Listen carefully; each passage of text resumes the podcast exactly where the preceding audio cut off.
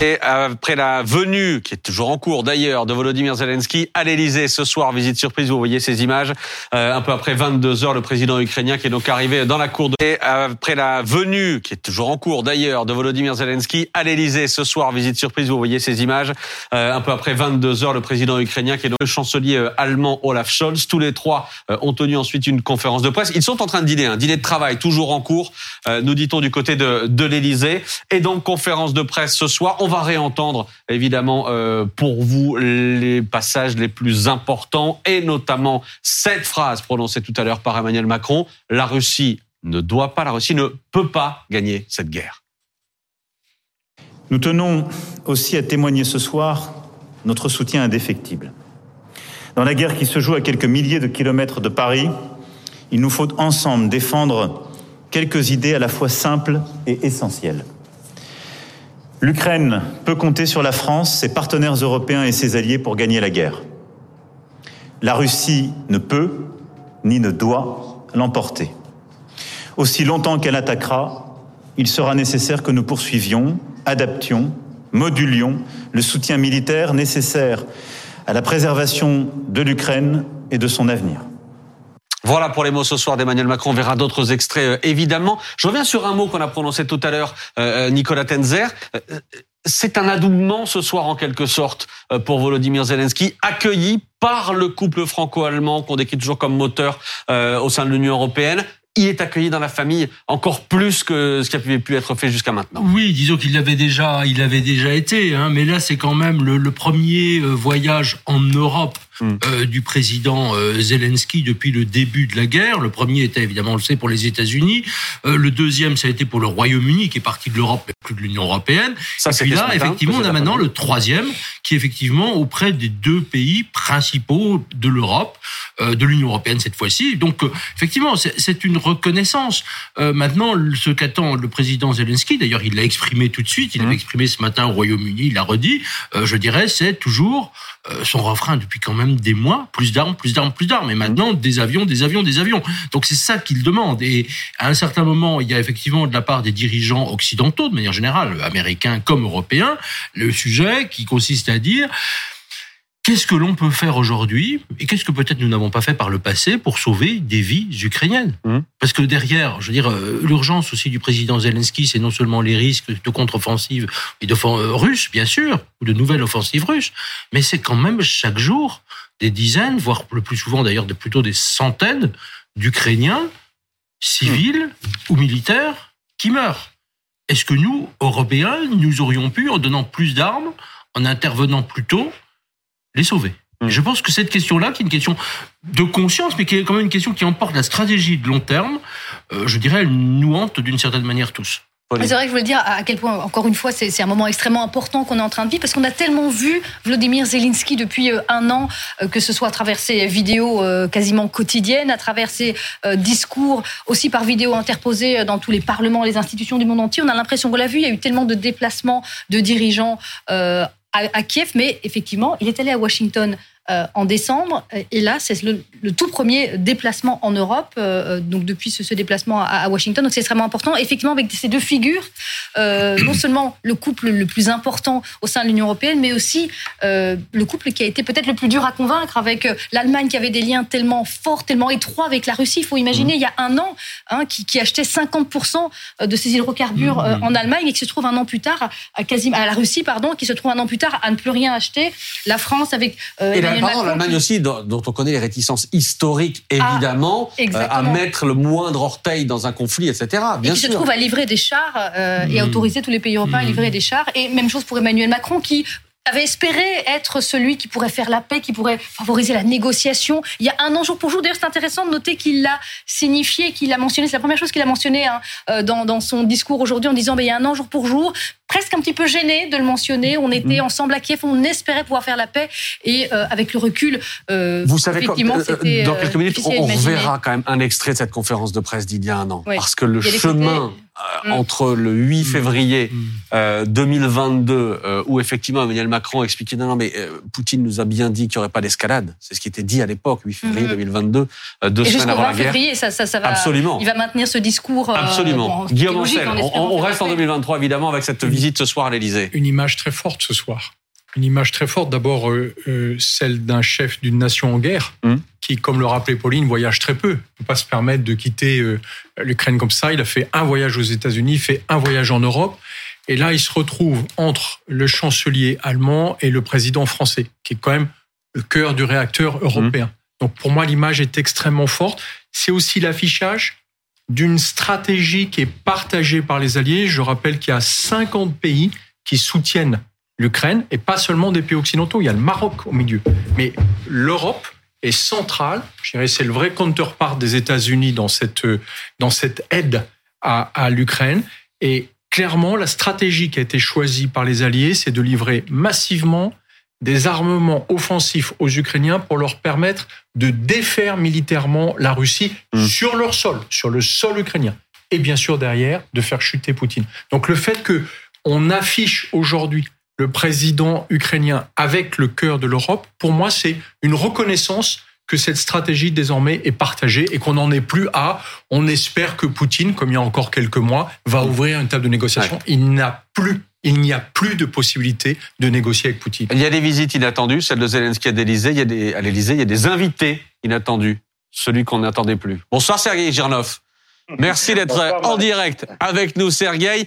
Vous avez évidemment suivi ce qui s'est passé ces dernières heures à l'Elysée. Qu'est-ce que vous retenez, vous, des images que l'on a vu passer, images symboliques évidemment, et des mots qui ont été prononcés ce soir à l'Elysée euh, bonsoir à tous. Euh, je crois que euh, en fait, c'est effectivement c'est quelque chose d'historique, mais en même temps, à mon avis, les Français et les Allemands essaient de récupérer le coup que Zelensky joue avec les Anglo-Saxons. Regardez ce qui s'est passé au mois de décembre. Zelensky est allé aux États-Unis, il a été accueilli au Congrès en grande pompe, c'était une visite extraordinaire. Derrière ça, Emmanuel Macron a changé un tout petit peu de position et a envoyé Sébastien Lecornu à Kiev euh, la veille de 31 janvier, euh, le, 28 décembre, et a promis tout de suite derrière les chars AMX-10, euh, ce qui était un changement capital, qui a poussé d'autres pays, y compris les Allemands, à promettre euh, d'autres chars. Et là, on joue le deuxième acte de, du même jeu, c'est-à-dire que Zelensky est allé à Londres prononcer un énorme discours devant le Parlement britannique. Mmh. Et là, les Français et les Allemands ont compris que s'y rester à attendre, surtout euh, côté Scholz, hein, parce que Macron et, il bouge quand même pas mal. Hein. Euh, mais euh, ils ont compris que le couple franco-allemand, s'il ne bougeait pas, il resterait sur le côté historique. Et là, ils ont récupéré en disant il faut absolument contre les deux tours, contre l'Angleterre et demain Bruxelles, euh, Zelensky passe par euh, par euh, par la France, par Paris, par euh, l'Élysée, et là c'est le couple franco-allemand qui l'accueille. Mais alors attendez, attendez Sergueï, attendez Sergueï, j'ai deux questions par rapport à ce que vous dites. Qu'est-ce que vous dites que entre les, les pays occidentaux c'est de l'émulation ou c'est de la concurrence? Ça, c'est ma première question. Et la deuxième, est-ce que Zelensky joue de cette émulation ou de cette concurrence pour faire monter les enchères d'une certaine manière et pour avoir toujours plus d'armes? Oui, mon général, c'est les deux. c'est les deux.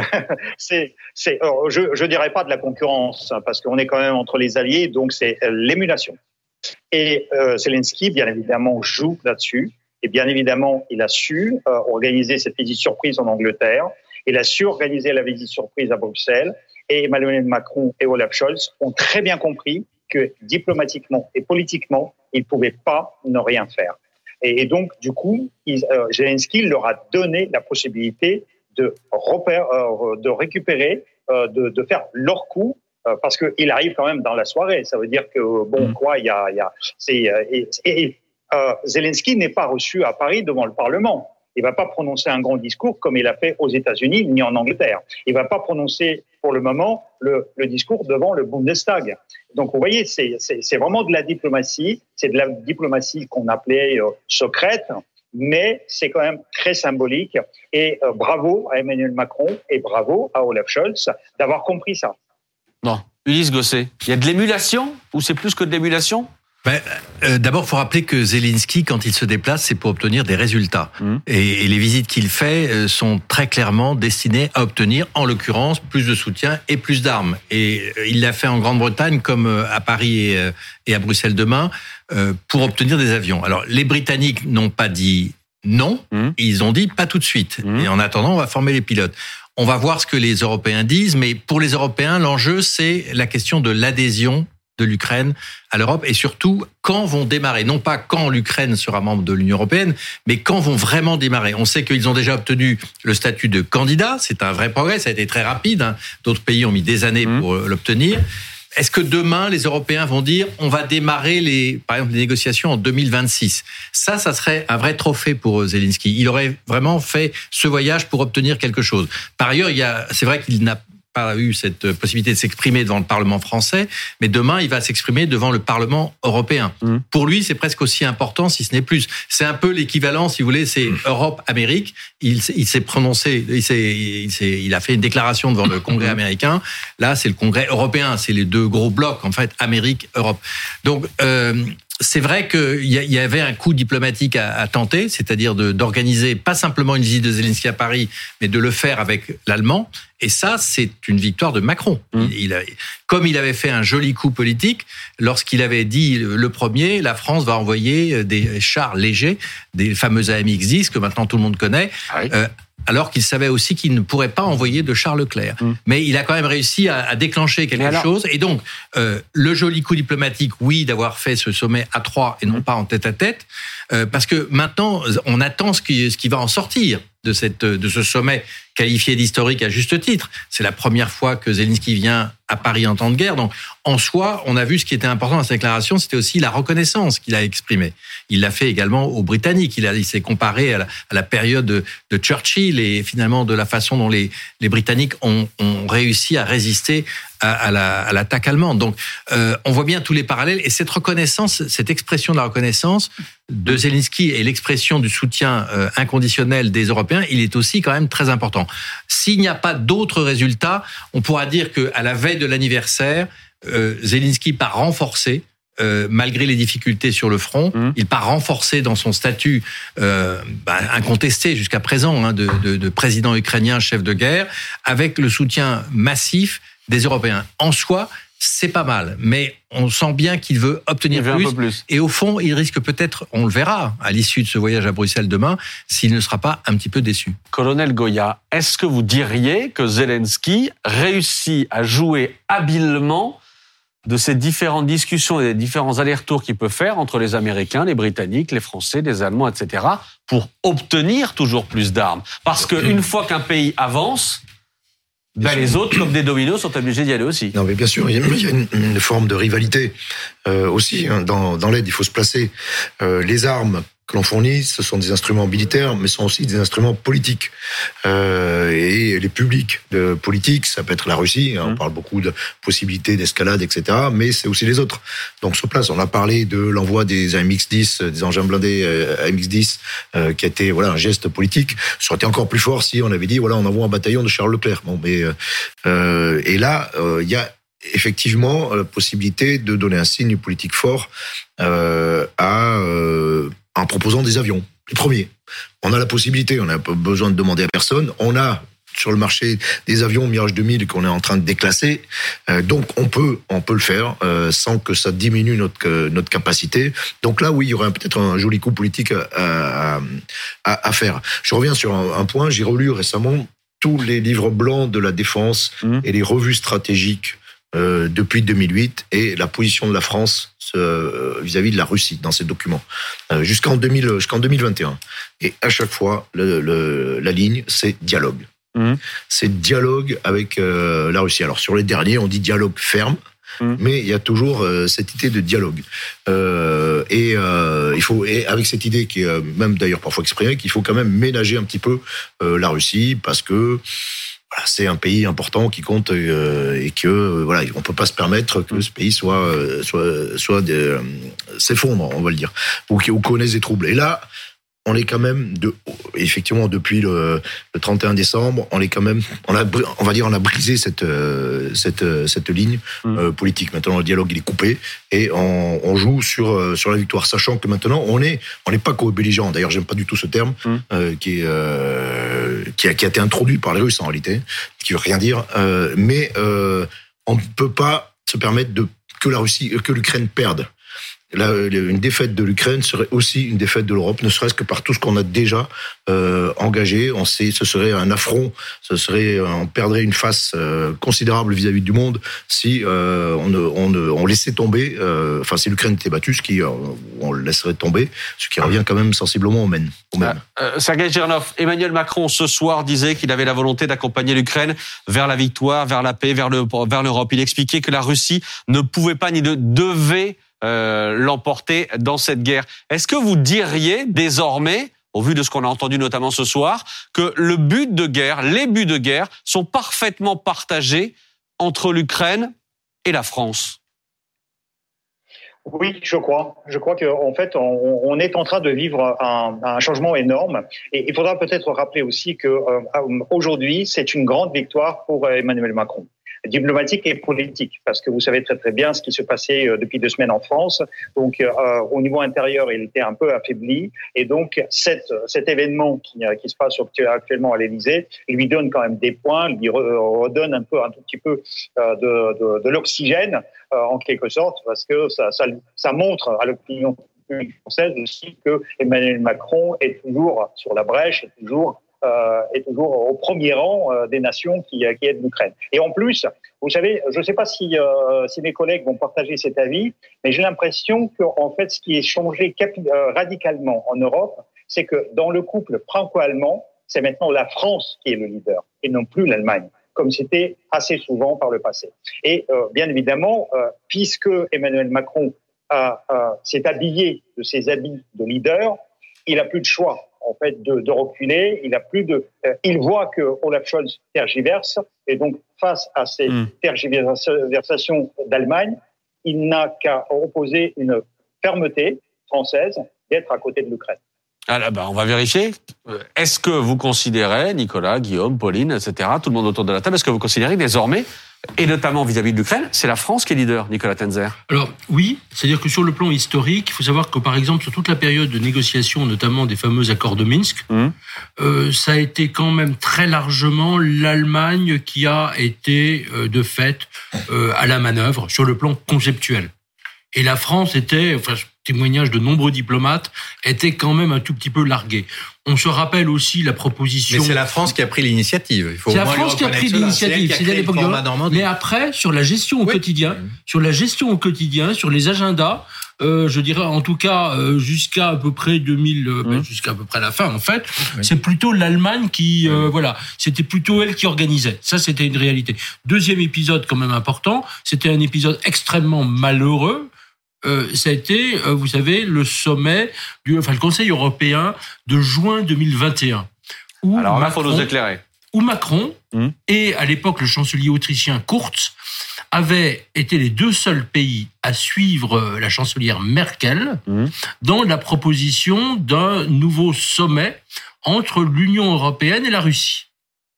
Et tous les autres pays euh, du Conseil, euh, donc les autres pays de l'Union européenne, avaient dit euh, niet, euh, nada, etc. C'était pas possible.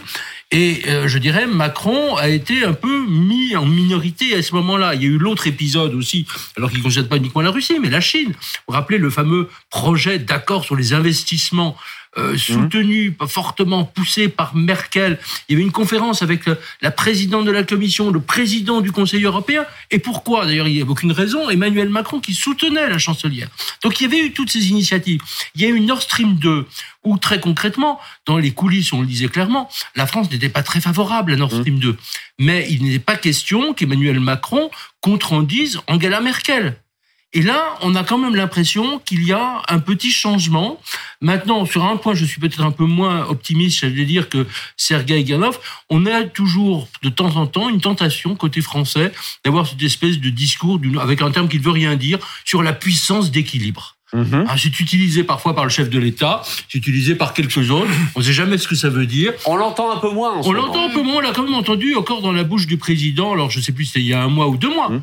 Mais euh, avec toujours l'idée qu'il y avait effectivement une voix singulière de l'Europe, où il fallait pas, on était alliés, mais quand même non alignés, mais on était un peu différents. Enfin voilà. Mhm. Et en gros, c'était aussi un prétexte pour dire, on a une relation spécifique avec la Russie, euh, ce qu'appelait, rappelait Michel Goya. Ah, moi, je vais juste dire une chose. C'est vrai que euh, la France peut-être a repris un petit peu l'initiative, etc. Mais il y a quand même des chiffres qui ne trompent pas. Et peut-être tout ne se mesure pas en l'aide militaire qu'on apporte à l'Ukraine, hein, concrètement. Mais là, l'Allemagne a quand même annoncé l'envoi de 178 chars une centaine de chars Léopard 1 et puis euh, non 78 chars Léopard 1 et il y a en plus les Léopard 2 qui doivent arriver donc je ne sais pas si vous partagez mon avis mais il devrait y avoir une annonce du côté français si il y a une envie hein, de se euh, montrer en, leader et en soutien de l'Ukraine. Et s'il y a toujours cette accumulation, cette concurrence quand même. Est-ce qu'on peut pas imaginer que là il y a euh, du côté de la France une annonce qui doit être faite? Alors.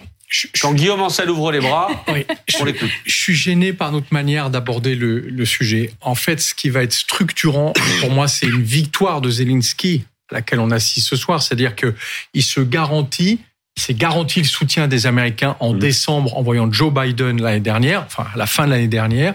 Et là, il va se garantir demain à Bruxelles le soutien des Européens. De savoir si c'est les Français ou les Allemands qui seraient leaders, alors que justement ce soir ils sont ensemble. Pour moi, la question, si on veut construire notre défense sur une dimension européenne, c'est de renoncer à ce genre de leadership. Parce qu'on se plante. C'est comme ça qu'on s'est retrouvé à construire un char Leclerc contre le char Léopard 2. C'est comme ça que demain, on n'arrivera pas à se mettre d'accord sur un seul avion de combat européen, parce qu'on voit bien que ce qui fait la différence, et je crois que c'est Nicolas qui l'a rappelé tout à l'heure, mm. c'est qu'aujourd'hui, en termes d'armement, ce sont les Américains qui sont leaders. Si on livre des avions, ce seront des F-16, parce que c'est les seuls qui existent en stock suffisant. Si on livre des chars, ce seront des Léopard 2, parce que ce sont les seuls qui existent aujourd'hui en stock suffisant. Demain, il faut un Airbus de l'armement en Europe pour qu'on arrête de parler d'armement français ou allemand, mais qu'on dise c'est un armement européen. C'est le futur avion de combat qui a été un peu engagé. Je ne sais pas s'il arrivera. un peu.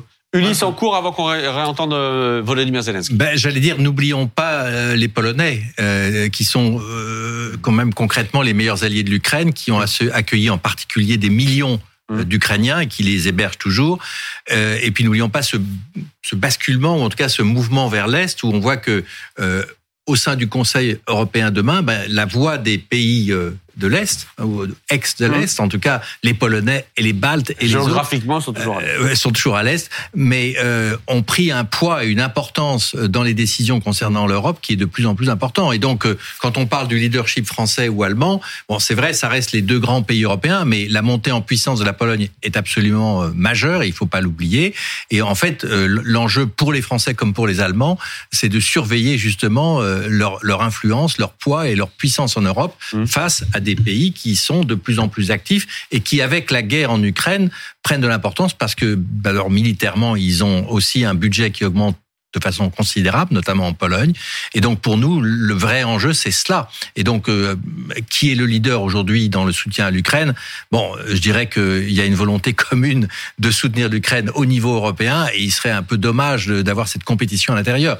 Ce qui est le plus important aussi, c'est que la France et l'Allemagne réussissent à effacer leurs divergences euh, pour agir ensemble. Et puis dernière chose, euh, l'Europe très bien, mais on voit bien, euh, j'entends évoquer l'Europe de la défense, on voit bien qu'aujourd'hui la défense de l'Europe a été réotanisée et que le retour des Américains aujourd'hui mmh. est absolument aussi un, tournant majeur ou un retournement majeur avec cette présence américaine de nouveau militairement, avec les armements, avec les, matériels. Donc, en fait, l'Europe de la défense a beaucoup souffert de cette guerre parce qu'on voit qu'elle s'éloigne encore un peu plus, plus les Américains sont présents ici en Europe. Il était 22h30, conférence de presse commune entre euh, Emmanuel Macron, Olaf Scholz à l'Elysée et Volodymyr Zelensky. Plus vite se terminera cette agression russe et nous euh, pourrions euh, euh, revenir à la paix en Europe, une paix sûre. Et l'Alliance européenne, c'est important de tous les Européens. Je sais, Emmanuel, à quel point c'est important pour toi d'avoir une Europe forte? L'Ukraine sait être forte, elle sait être reconnaissante. Nos amis savent être, avoir des principes et être sincères. Et je crois que nous renforcerons notre euh, unité, notre défense euh, euh, dans les sanctions et défense et notre unité politique. Merci pour votre soutien. Merci pour votre attention. Gloire à l'Ukraine. Mes amis, je vous remercie, dit Volodymyr Zelensky. Sergei Girlov, l'un des enjeux, on l'a beaucoup vu en Angleterre, il en a été un peu question tout à l'heure dans la bouche de Volodymyr Zelensky, ce sont ces fameux avions que réclame euh, l'Ukraine depuis des mois et de manière plus pressante ces derniers jours. Est-ce que pour vous, d'une certaine manière, c'est fait, ou quasiment fait, ou sur le point d'être fait, les Occidentaux vont finir par envoyer des avions euh, aux Ukrainiens? Vous savez, quand on commence à discuter à ce point euh, sur l'armement, euh, on l'a vu déjà par le passé. On a commencé euh, au début de la guerre. Au début de la guerre, c'était les gilets pare-balles. Au début de la guerre, c'était les casques. On disait absolument pas aucune arme offensive lourde. Après, aucune arme défensive, l'inverse. aucune arme offensive lourde. Après, aucune arme offensive lourde. Après, aucun char. Après, aucun avion. Et puis finalement, on est arrivé maintenant à la discussion sur les avions. Et à mon avis, euh, en fait, euh, l'Occident a compris que cette guerre, plus rapidement l'Ukraine sera livrée en armes lourdes, plus rapidement cette guerre pourra être terminée. Et je crois que là, il y a une volonté euh, nettement qui, euh, qui, euh, qui, qui, se profile de livrer à l'Ukraine tout ce dont elle a besoin sur le front. En revanche, entre la promesse et l'arrivée de ces, euh, de ces équipements sur le front, il y a une autre histoire. Bon, euh, on va rebondir sur ce que vous dites à, l'instant. Simplement, on a cette image euh, en direct. Visiblement, c'est Olaf Scholz euh, qui quitte euh, sa délégation, qui est en train de quitter l'Elysée, le chancelier euh, allemand, qui va dormir à Paris avant de partir pour Bruxelles demain matin. Logiquement, si on a tout compris, l'Elysée c'est un peu une boîte noire ce soir, Elise Gosset. Je ne sais pas si vous avez des infos qui nous arrivent de là-bas euh, qui vous arrive de là-bas pour savoir ce qui est en train de se passer. Visiblement, le, le dîner est en train de se terminer euh, entre les trois. Oui, en fait, euh, très peu d'informations effectivement de filtre, euh, sauf que on nous dit que a priori il n'y aurait pas de déclaration commune, mmh. pas de pas de prise de parole, et que les trois dirigeants vont effectivement aller se coucher, si j'ose dire, et repartiront demain euh, pour le sommet de Bruxelles qui commence à voilà 10 pour heures. cette image de la Solch, on a bien la confirmation. Voilà, donc euh, euh, avec peut-être euh, la possibilité que les deux présidents français et ukrainiens partent ensemble euh, dans le même avion, on verra. Euh, mais en fait, pas de pas d'annonce spectaculaire attendue, en tout cas à ce stade, hum. parce que encore une fois, si on veut parler de l'Europe, il vaut mieux se retrouver ensemble autour de la table du Conseil pour en, pour écouter Zelensky et voir ce qu'on peut éventuellement déclarer ensemble. Et sans doute y aura-t-il une nouvelle réaffirmation du soutien. Mais n'oublions pas que euh, Ursula von der Leyen était à Kiev il y a encore quelques jours.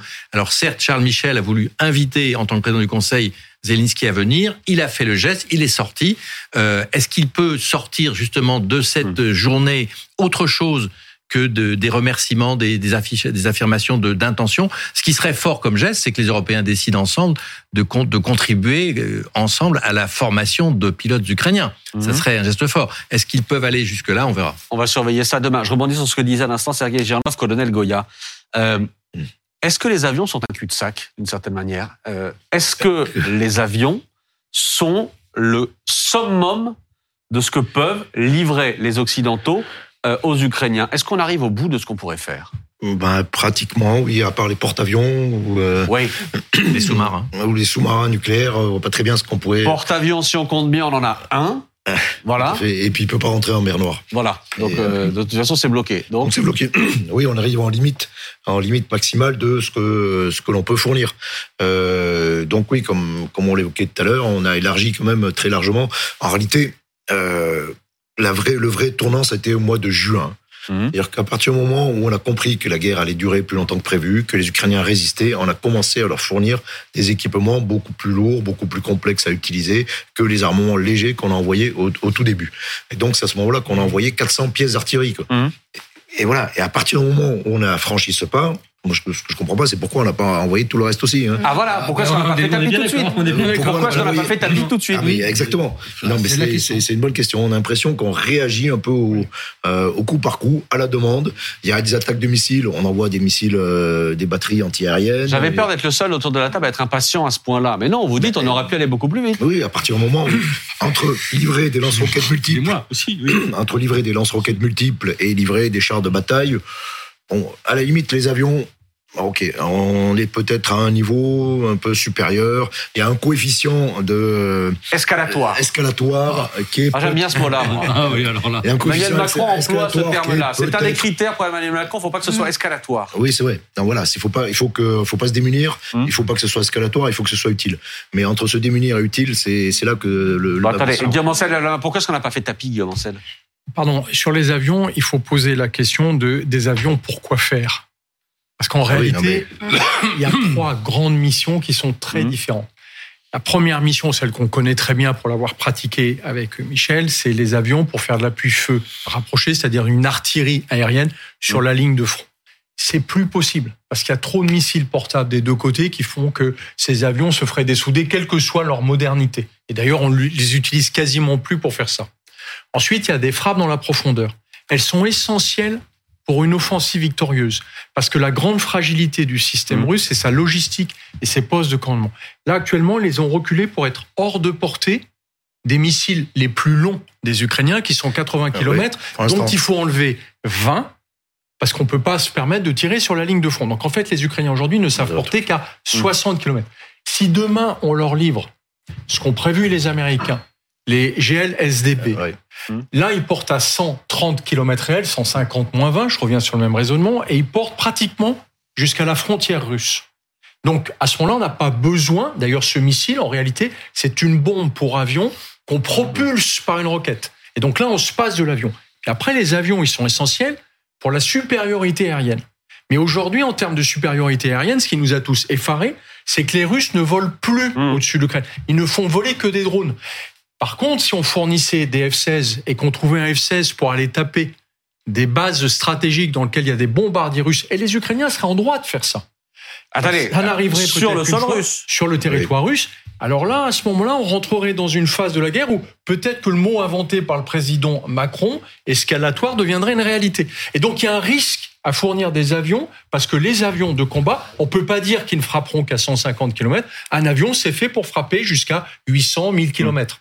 Et donc là, on rentre dans une autre portée. Il peut porter des missiles. Si les Britanniques fournissent des missiles Storm Shadow, on peut tirer jusqu'à 500 km à l'intérieur. Donc là, oui, on a des armes qui peuvent tirer hmm. en profondeur et massivement à l'intérieur du territoire russe. Ce qui est euh, le critère qui est un hmm. peu admis par tous comme étant jugé vraiment esca ah, escalatoire. allez-y, allez-y. Escalatoire. Voilà. voilà.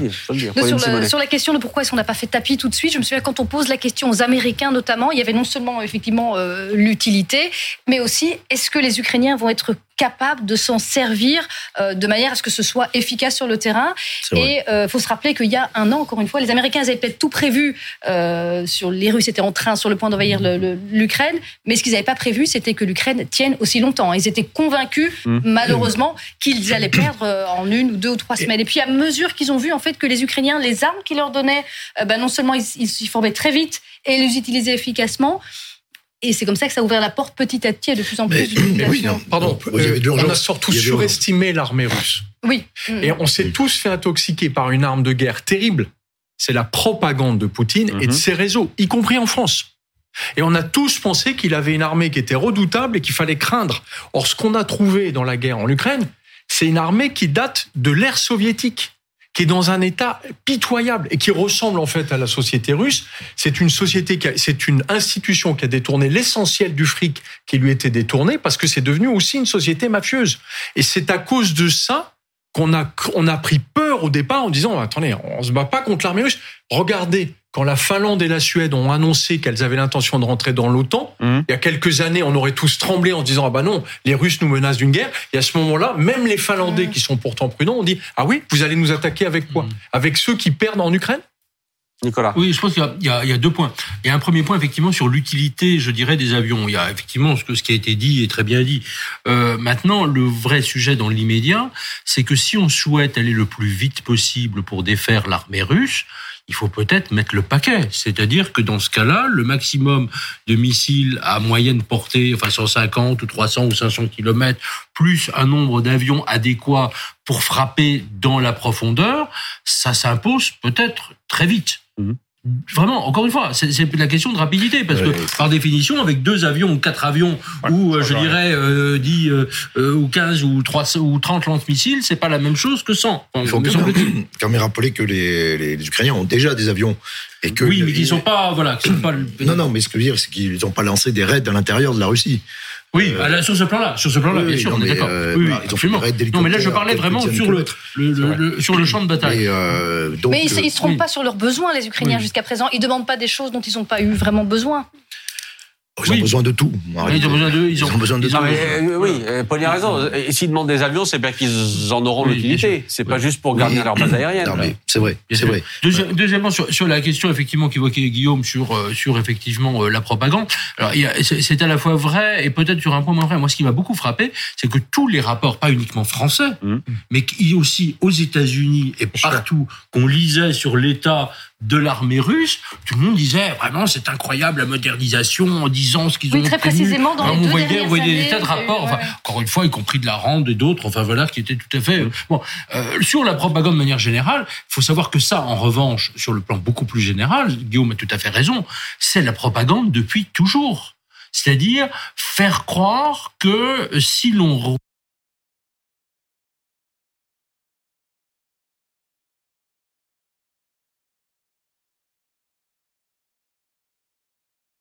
Música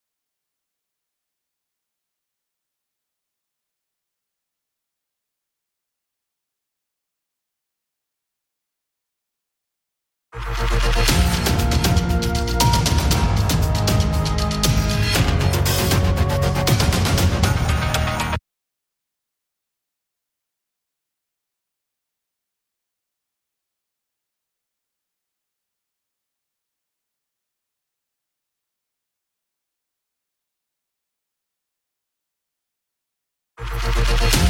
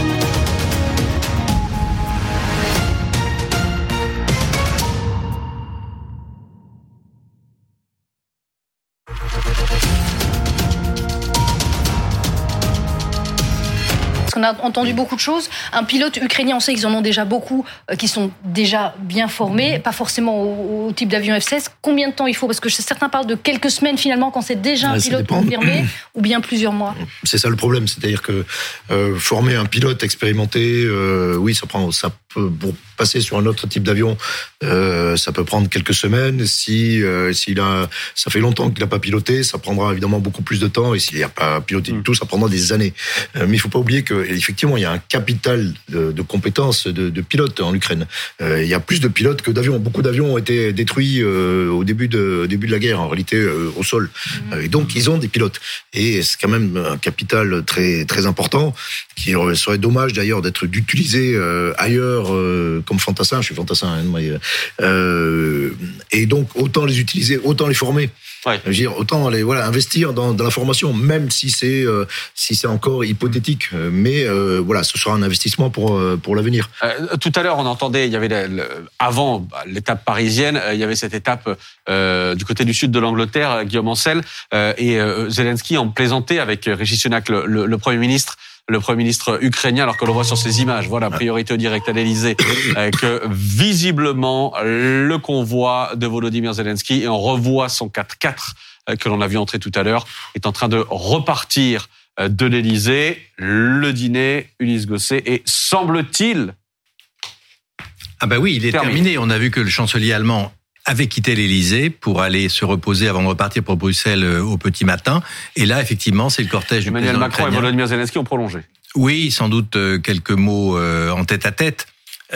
pour pour deux hommes qui commencent à bien se connaître, hein, qui, mmh. qui maintenant, enfin, se sont connus avant la guerre, euh, juste avant la guerre, euh, il y a eu le sommet de 2019, le, le, les quelques jours avant le, conflit, et puis euh, des, des, coups de téléphone assez nombreux qui leur permettent d'échanger de façon très très directe. Donc oui, et puis c'est normal que l'hôte de l'Élysée soit le dernier à accompagner Zelensky, qui va donc rejoindre son hôtel. L'important maintenant, c'est objectif Bruxelles. C'est-à-dire, qu'est-ce qui va se passer au Conseil européen? Quel va être le message de Zelensky au Parlement européen? Mmh. Et est-ce qu'on a progressé dans la nuit euh, à l'Élysée pour que effectivement les demandes de Zelensky soient satisfaites? Puisque encore une fois, il a eu deux temps forts dans son intervention, à la fois les remerciements et la reconnaissance du soutien. Mais euh, si vous nous donnez plus d'armes, eh bien nous irons plus vite à la victoire et, nous en terminerons avec cette guerre. Pardon, Ulysse, on va continuer à suivre en direct le, le... Euh, le cortège de Volodymyr Zelensky dans les rues parisiennes, euh, euh, c'est un événement ce que l'on voit là dans la mesure où Zelensky est, quasiment euh, euh, prisonnier euh, en Ukraine de par la guerre évidemment. Il en était sorti pour aller aux États-Unis où il avait passé une nuit, me semble-t-il, à Washington, si me souvenir est, bon, une nuit. Et c'est seulement la deuxième nuit qu'il peut passer en dehors du territoire ukrainien et qu'il va passer ce soir du côté de, du côté de Paris. Oui, ça, ça, peut paraître secondaire évidemment par rapport à ce que vivent les Ukrainiens, mais on a cet homme qui quand même aujourd'hui aura passé sa journée mm. au entre Buckingham Palace. Il a été reçu euh, à Westminster pour son discours devant le, le, Parlement britannique. Là, il est dans les rues de, de Paris, à l'Élysée. Il est passé sous la Tour Eiffel pour un homme effectivement qui est quasiment, pas forcément uniquement dans un bunker, parce qu'on le voit bouger et sortir en Ukraine, mm. mais c'est, on imagine effectivement ce que ça peut être. Et on voit que l'on peut suivre comme ça dans les rues de Paris euh, le cortège, le cortège de Volodymyr Zelensky qui va donc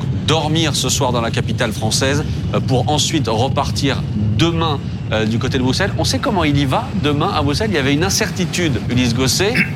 on n'a pas cette information-là pour l'instant. Écoutez, là, ce que je vois, c'est qu'il se dirige vers l'opéra. Ah. Et que, pas loin de l'opéra, il y a un grand hôtel qui pourrait être l'hôtel où il va passer la nuit. Et demain, deux hypothèses. L'une, c'est qu'il prenne l'avion avec le président de la République. Euh, l'autre, c'est qu'il ait son propre avion. On verra demain matin, mais pour des raisons de sécurité, euh, on ne le saura pas euh, avant le départ, si j'ose dire. Voilà, il se dirige là, ça y est, euh, bon, c'est effectivement le point de destination. euh, c'est le grand hôtel on qui se situe. On va pas donner le nom de l'hôtel ni le numéro de la chambre, mais effectivement, voilà, et, et, euh, vu ce que l'on voit en termes de, de tout le quartier est sécurité, effectivement, le quartier bouclé euh, pour Volodymyr Zelensky, qu'on aura donc suivi tout au long de cette journée, d'abord en Angleterre, puis ici en France, tout au long de cette soirée, au cours de cette édition spéciale sur sur BFM. mais là, ce qui était intéressant dans le fait que les Anglais aient utilisé un avion de la Royal Air Force pour le faire venir mmh. à Londres, c'est que d'une certaine manière, il était protégé par cet avion. C'est-à-dire, on imagine mal que la Russie attaque un avion britannique et on imagine mal qu'il y ait une attaque euh, de la Russie contre, contre Zelensky à Paris. Mais évidemment, on ne peut jamais rien exclure et donc il faut effectivement des conditions de sécurité très renforcées. Voilà, on va voir si on nous laisse filmer, je suis pas sûr. On a d'autres caméras, ne C'est ce qu'on voit sur les images, Max, c'est qu'il y a vraiment un dispositif de sécurité renforcé parce que comme le rappelait Ulysse, il ne faut pas bien sûr qu'il y ait un accident ni sous prétexte d'un fou euh, manipulé, un attentat contre le président Zelensky qui arriverait sur le sol français ou sur le sol étranger. Zelensky est l'homme à abattre pour les Russes. Hmm. Parce que si Zelensky était tué, la guerre prendrait une autre tournure. Évidemment. Et on se souvient, pardon Nicolas, je donne la parole, on se souvient des mots euh, d'Olena Zelenska quand elle est venue euh, ici, euh, Ulysse Gosset, euh, qui nous disait effectivement que depuis le début de la guerre, la cible numéro un, c'était Zelensky pour les Russes, la cible numéro deux, c'était elle et les enfants. Et qu'ils avaient en tête, au cours de leur déplacement, elle se déplace plus que lui, ils avaient en tête évidemment ce risque-là qui doit être pris en compte, bien sûr, quand Volodymyr Zelensky vient passer la nuit à Paris. Hmm. Oui, absolument. ce, que, ce, que je voulais, euh, quoi je voulais insister, c'est la chose suivante, c'est-à-dire qu'aujourd'hui, on découvre non seulement un président, hmm. effectivement, euh, le leader du monde libre, mais on découvre aussi un pays, l'Ukraine. Moi, ce qui m'a quand même beaucoup frappé, vous avez rappelé les épisodes l'année dernière, euh, un, un, an jour pour jour, euh, le président français, après avoir rendu visite à Vladimir Poutine à Moscou, mmh. s'est rendu à Kiev pour la première fois pour rencontrer Zelensky. Il n'était jamais, au cours de son premier mandat, mmh. allé en Ukraine. Mmh. Le nombre d'experts de politique étrangère, de ministres, de dirigeants politiques, d'hommes ou de femmes politiques qui sont allés en Ukraine au cours des 15 dernières années par rapport au nombre que ceux-là ou d'autres ont fait en Russie, c'est incomparable. C'est-à-dire que vous avez toujours eu aussi, côté français, mais aussi côté allemand et dans d'autres pays également, une forme de condescendance pour ce pays et une sorte de révérence, parfois de complicité, envers la Russie. Et pardon, mais les images que l'on a vues ce soir renversent ça. Et là, justement, là justement, on a ce renversement. On s'aperçoit que finalement, quelqu'un qui disait le grand pays, la Russie, et puis on s'aperçoit que le grand pays, c'est l'Ukraine.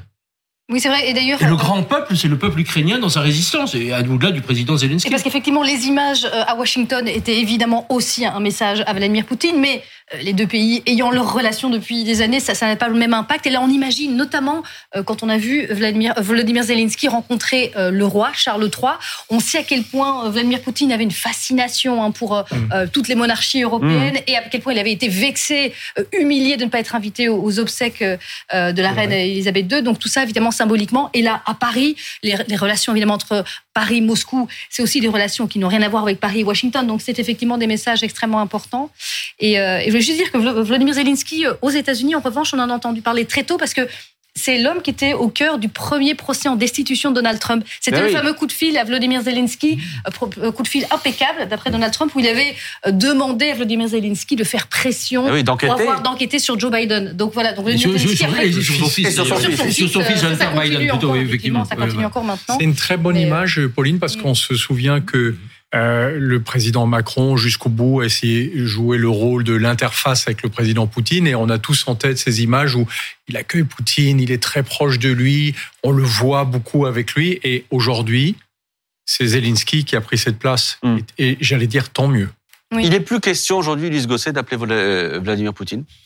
Ben non, ce que symbolise au fond euh, ce sommet à trois à Paris, c'est l'échec de la volonté d'un dialogue avec Poutine mmh. euh, que Macron avait poursuivi euh, d'abord avant la guerre en essayant d'empêcher la guerre et je me souviens quand il partait pour Moscou dans son avion, c'était l'objectif, c'était la désescalade. Et, quelques jours et quelques jours plus tard, ça a été la guerre. Donc ça a été un premier échec. Ensuite, il y a eu des conversations répétées.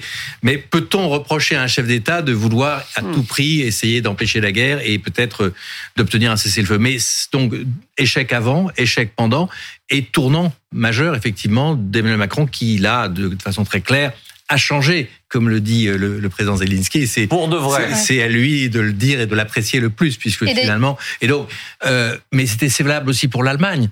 Euh, souvenez-vous des polémiques sur le boycott du gaz mm. russe, sur l'implication d'un ancien chancelier dans Gazprom, etc.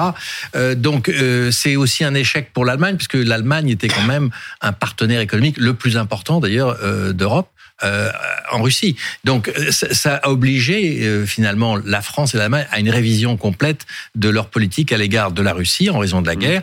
Et aujourd'hui, en pleine guerre, ça les oblige finalement à, à avoir une autre stratégie. Mais néanmoins, euh, malgré cette révision un peu euh, déchirante euh, finalement, c'est-à-dire l'échec de cette volonté d'un dialogue. Euh, néanmoins, la volonté pour l'après-guerre, d'abord de penser à la reconstruction, parce que ça, ça va coûter très cher. Hein, on parle de centaines de milliards d'euros mmh. ou de dollars, on verra. Euh, et puis aussi, euh, comment on fait pour que l'Europe reste un continent de paix et que la sécurité du continent soit assurée? On a vu quelle pouvait être la menace russe très concrètement. Elle a envahi l'Ukraine, la Russie. Est-ce qu'elle peut envahir d'autres pays? Et c'est ce qu'a dit Zelensky dans son interview euh, au Figaro. Si on n'arrête pas Poutine maintenant, il recommencera. Euh, pas forcément un grand pays, euh, mais hmm. on pense à la Moldavie, on pense à la Géorgie, etc. Donc le message là, il est quand même très fort dans ce sens. Hmm. Et, et, ce soir, hein, dans, dans, dans, le discours de, de, Emmanuel Macron, on est évidemment très loin de, de l'idée de puissance d'équilibre. Là, on a eu quand même des mots très durs, très forts. Hein, le, le crime d'agression ne doit pas être toléré. La Russie ne peut ni ne doit l'emporter et il faut que les crimes de guerre euh, de la Russie, Vladimir Poutine, soient punis. Donc effectivement, on est vraiment dans, un discours et on accompagnera les Ukrainiens vers la victoire, vers la paix, vers l'Europe. Donc on était vraiment effectivement dans ce type de discours qui ne laisse pas de place pour l'instant évidemment à toute idée de négociation. Et c'est aussi ça que l'on retient de cette soirée, de cette édition spéciale, Nicolas Tanzer. Euh, c'est le fait qu'aujourd'hui, ce soir, on est tracé euh, le chemin des mois qui viennent, en parlant effectivement euh, de ce que vient de dire Pauline, en parlant de paix, en parlant euh, de ce plan de paix en dix points qui pourrait servir de base essentielle, c'est ce que disait tout à l'heure Emmanuel Macron, en disant aussi que les souffrances endurées par les Ukrainiens devront être jugées. en parlant de l'Europe, en expliquant que Volodymyr Zelensky et l'Ukraine faisaient partie de la famille ukrainienne. C'est tout ça que l'on a tracé aussi ce soir. Oui, c'est-à-dire qu'en fait, vous avez ensemble des perspectives de court, moyen et de long terme. Euh, d'abord parce que, en fonction du résultat de cette guerre, de l'issue, c'est-à-dire concrètement, euh, nous l'espérons, le président l'a rappelé, de la victoire totale de l'Ukraine et de la défaite de la Russie, ce seront finalement les prochaines décennies mmh. de notre sécurité sur le continent européen et même au-delà, aussi au Moyen-Orient, qui se définiront. Parce que quand même, effectivement, à part l'Ukraine, la Géorgie, 20% du territoire est toujours occupé. Vous avez la Transnistrie, vous avez encore toujours des frappes quotidiennes au-delà du tragique tremblement de terre, quand même sur la Syrie. Ne l'oublions pas. Et deuxièmement, effectivement, il y a la question qu'est-ce que qu'est-ce qu'on va faire avec la Russie? C'est-à-dire, est-ce qu'il va y avoir un changement de régime? S'il n'y a pas de changement de régime, comment est-ce qu'on va la contenir? Comment on va l'empêcher de nuire? Comment on va la faire aussi refluer, y compris dans des zones où, où finalement elle corrompt des régimes, elle fait mmh. tomber des États qui deviennent des États faillis, comme dans certains pays d'Afrique, et aussi d'ailleurs les intérêts, pas seulement de la France d'ailleurs, mais, mais tout simplement nos intérêts et nos mmh. valeurs fondamentales de droits de l'homme. Je pense qu'on a derrière ce, conflit en Ukraine tout. Vous savez, il y avait l'ancien ministre des Affaires étrangères euh, autrichien, euh, non tchèque pardon, euh, tchèque, il a un nom, nom autrichien, euh, qui s'appelait Karel Schwarzenberg, qui en 2015, 2015 disait le destin de l'Europe se jouera en Ukraine. Et je trouve que c'était extraordinairement prémonitoire et nous y sommes. Et on y est ce soir. Peut-être deux choses supplémentaires. Euh, la première, c'est que on sentait une forme de lassitude dans l'opinion publique française autour de l'Ukraine ces derniers jours. Et d'ailleurs, on voyait bien que entre les controverses sur la réforme des retraites et ce drame en Turquie, au fond, euh, l'Ukraine, as usual, euh, des combats, des morts euh, tous les jours. Mais qu'est-ce qui se passe? Là, avec la visite de Zelensky, on reprend en termes de communication, et c'est très important vis-à-vis de nos opinions publiques, le fait que c'est sur le devant de la scène, c'est l'avenir de l'Europe qu'on joue. Et puis moi, j'aurais retenu cette phrase du président Macron, que je trouve très structurante dans ce qu'il a dit aujourd'hui lors de cette visite avec le premier avec le chancelier allemand et bien sûr le président Zelensky, c'est la Russie ne peut ni ne doit l'emporter, qui est un changement complet de cap pour hmm. les alliés de l'Ukraine. Bon, Ulysse Gosset, 30 secondes pour conclure. Bien, un, tournant pour l'Europe parce que effectivement euh, ça va ça va amener un engagement euh, des Européens demain, euh, un engagement de soutien indéfectible auprès de l'Ukraine. Ça veut dire que en fait les, les mois qui viennent vont être cruciaux parce que d'abord on s'apprête à avoir une offensive russe qui est annoncée et qui va probablement se produire très vite. Et donc l'Ukraine aura besoin de l'Europe. Et d'une certaine manière, l'Europe a besoin de l'Ukraine. Parce que si l'Ukraine tombe, euh, c'est toute l'Europe qui sera affectée. Donc c'est pas un simple conflit régional entre la Russie et l'Ukraine, c'est vraiment un conflit qui touche tout le continent européen. Merci à tous les cinq de m'avoir accompagné ce soir dans cette édition spéciale. Je remercie aussi Sergei Girnov. Je vous oublie pas, Sergei. Merci d'avoir été euh, euh, en direct avec nous euh, ce soir. Dans un instant, c'est Thomas Joubert pour le journal de la nuit. Vous reverrez toutes les images importantes, notamment de cette conférence de presse tout à l'heure à 3 que nous avons vécue en direct entre Emmanuel Macron, vous le voyez, Olaf Scholz, le chancelier allemand, et le président ukrainien Volodymyr Zelensky. C'était l'événement ce, ce, soir. On l'a vécu ensemble. Nous, on se retrouvera tout à l'heure, 20h50. Autre sujet face à BFM tout à l'heure avec euh, Jean-Luc Mélenchon, spécial retraite. Merci à vous d'avoir été fidèle à BFM.